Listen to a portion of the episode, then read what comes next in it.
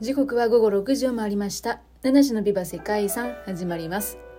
この配信は毎日一つの世界遺産とその世界遺産からイメージする世界遺産言葉を私七種が勝手に紹介する5分ほどの番組となっております。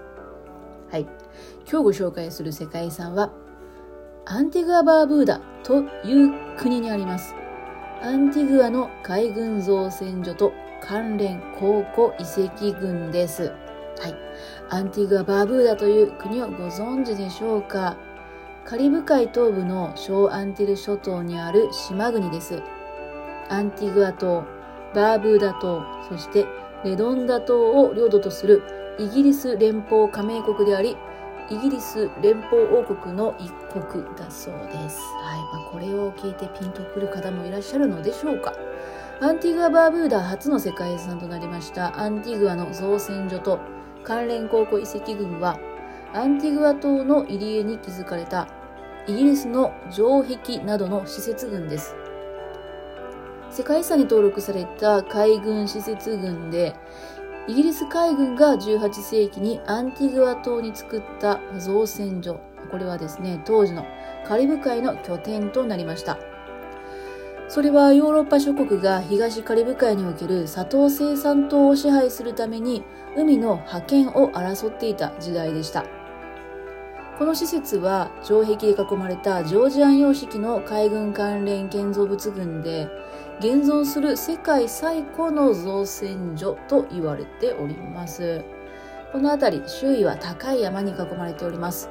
えー、狭くて水深が深い湾となっているこの場所なんですけども当時のカリブ海全域の植民地化を推し進めていくためには絶好の場所だったそうですね。特に周囲に山があったことでこの地方特有のハリケーンから造船所を守ることができました。また航空機とか戦艦といったですね戦闘機のない時代ですので、まあ、攻めにくい地形だったと想像できます。そしてこの島がある位置というのはカリブ海全域に睨みを利かせて植民地化を進めていく拠点として理想の立地だったそうです。アンティグアは第一線の海軍造船所施設としてイギリスの海軍に歴史の重要な局面で多くの戦力的な優位性をもたらしてきたとのことです。そんなアンティグアの海軍造船所の建設そして運営というのは当時奴隷にされたアフリカ人の労働力と技術によって可能となったものでした。イギリス海軍士官によって造船所に修理と整備の施設の建設が命じられた時に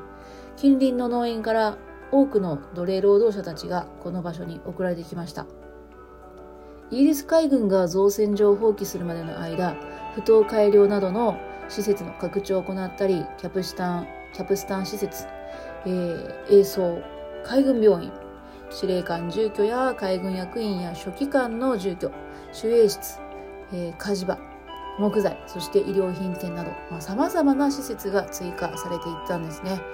彼らの貢献というのはこの施設の設立さらには大英帝国の、ね、発展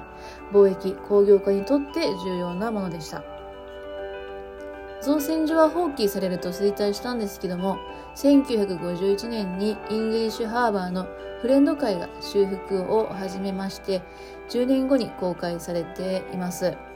造船所の内部にはオフィスとか商店もあって当時から営業を続けるパン屋さんなどもあるそうですね。今も住居として使われているなどですね建物は現役で利用されています。そして、えー、この場所実は世界的なセーリングとかヨットイベントが行われる会場として利用されることもあるそうですね。もしかしたら、うん、この国の名前、ね、聞いたことあるという方もいらっしゃったかもしれませんね。はい、そんな本日ご紹介した、えー、アンティグア・バーブーダの世界遺産、アンティグアの海軍造船所と関連考古遺跡群からイメージした世界遺産言葉は、覇権を争うです。当時、まあ、砂糖の生産のための島をね誰が獲得するかという覇権争いが行われたそんな時代の意向なんですね。